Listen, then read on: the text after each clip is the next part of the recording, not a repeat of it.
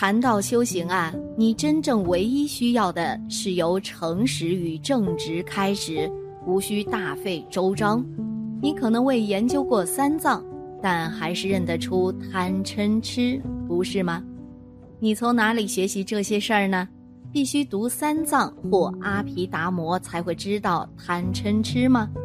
那些事儿早就存在你的心里，无需去书里找寻它们。佛法就是为了探索与断除这些事。那么，身为佛弟子，是否需要在家设置佛堂呢？如果选择在家中设置佛堂，需要注意哪些呢？曾经有一位在家居士问师傅了：“我平时经常到寺庙礼佛，经常去寺庙听经闻法，还需要在家中设置佛堂吗？”师傅回答。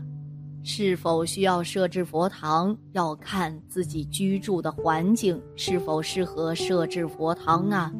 设置佛堂是自愿的，如果条件允许，最好选择在家中设置佛堂。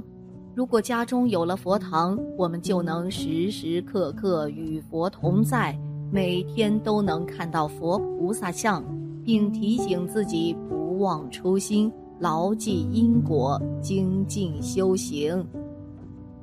在家设置佛堂虽然是一件好事儿，但也要注意以下几件事儿，否则容易对菩萨不敬，好事儿啊变成坏事儿啦。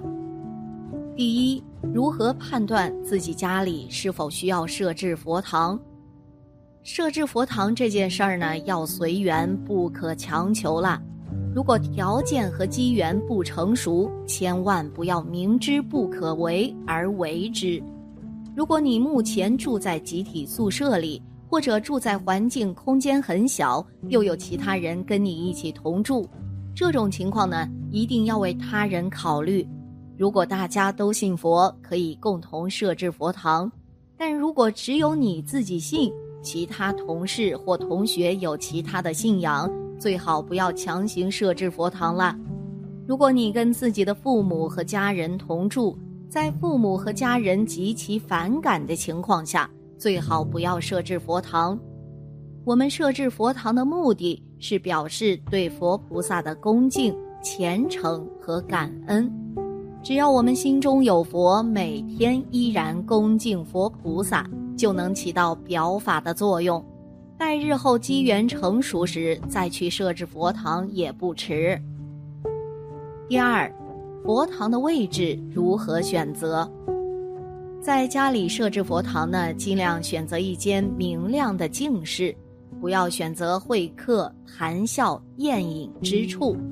我们设置佛堂的目的是清净礼佛和精进修行，所以佛堂的位置不宜设在太吵闹的地方。第三，家里的佛堂应该设置多少尊佛像呢？佛家常说“一花一世界，一叶一菩提”，一朵花就是一个世界，一尊佛就是万佛，一尊菩萨就是一切菩萨。所以我们在家中设置佛菩萨像时，无需设置太多菩萨，佛像的数量越少越好。第四。家里设置的佛堂应该注意什么？我们选择在家里设置佛堂后，需要注意了。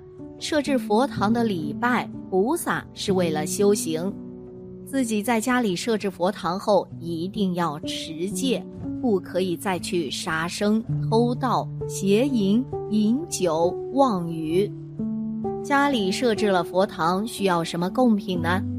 很多人对于贡品的选择比较犹豫了。有人在佛像前面供水，也有人供鲜花，当然也有供水果的朋友。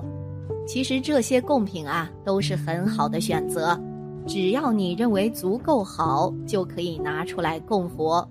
供水代表着自己戒律清净。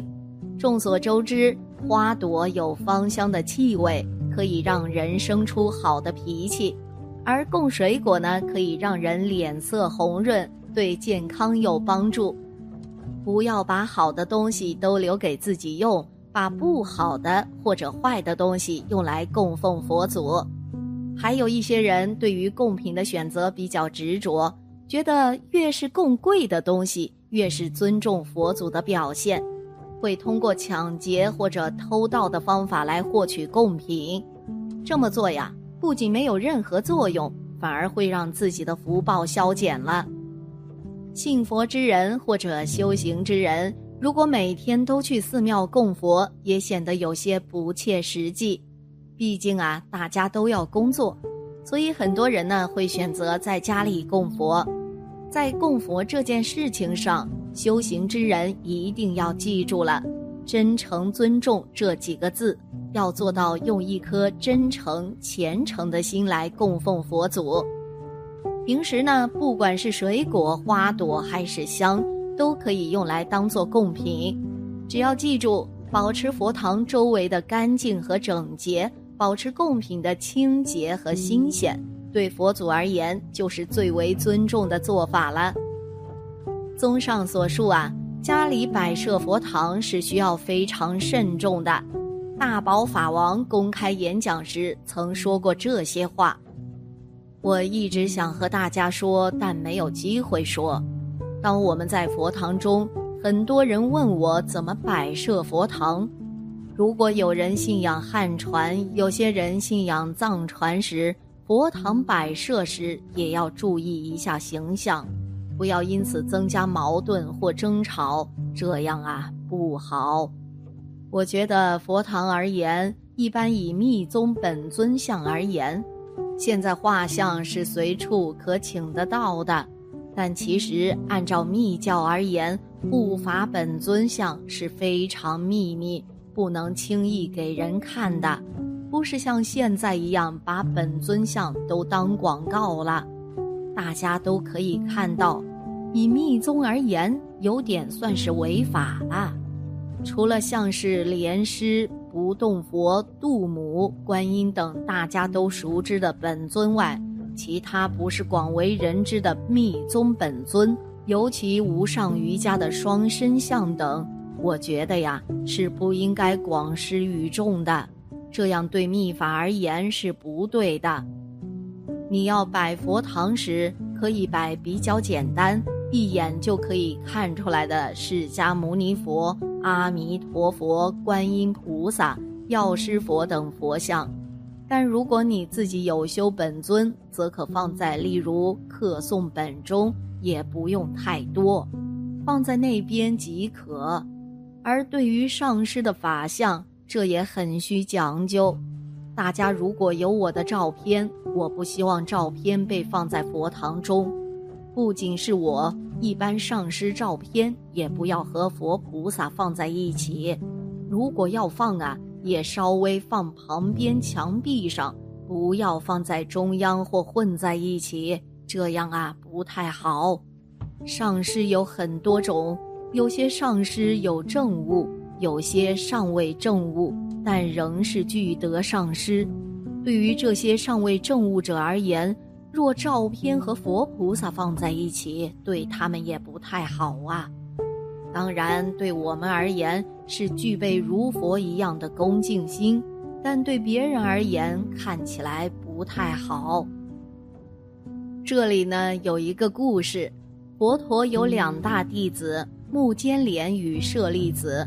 目犍连有神通，因此到处跑。有一次，他跑到地狱中。看到一位印度教大师投生于地狱中，这位大师请木坚连传言，他在人间的弟子们把他的骨头等建成一个塔，且很多人去绕转。因为位于十字入口，所以有很多人，包括佛教徒、佛陀等都去转。当佛陀经过去转世，对他造成很大痛苦。当目犍连尊者去传话时，这位大师的人间弟子怒说：“我们大师是何许人也呀？你分明是侮辱我们大师！”因此，大家把他打得半死不活。后来，尊者因此去世。当然，我们想不通了：他不是神通第一吗？怎么会被打得半死不活呢？被救下来时，目犍连尊者就说。我连享用神通的想法都没有，因为这些声闻缘觉的。阿罗汉要用神通时，必须要入定，而他入定是官道，因为往昔他曾有一世打死过人，故今生果报就被人打死。因此，尊者虽然神通第一，但神通仍不敌劫难的业力。因此，不要在佛堂上随随便便摆放上师照片，或装藏时有时会放入上师名字或施主名字等等，这样啊都不太好。一般一些不太正宗的自称佛教团体，把所有佛教、佛菩萨和支教神明都放在一起，可以认出很多，例如哪吒三太子、观音菩萨、土地公等等。都放在一起，会觉得你呀，今天怎么跑到这里一起请客一样？传承皈依境也不会是随便乱放，先有上师、佛菩萨，左边有僧众，下方有护法等。虽然实际上是众生平等，但我们表面上还是需要有一些规矩，这样啊会好一些。当然，摆设佛堂时，每次都要请示上师是有些困难，自己大概有方向，除非上师说了一定要放，就没办法了。如果没有明确指示时，放在旁边会保险一些。最后，最要意识到的是，既然在家里设置了佛堂，那一定要依旧奉行，不要再做违背因果的事情了。只有这样。设置佛堂才有意义，一切你想要的禅定都在你的心里，所以佛陀要说：智者自知。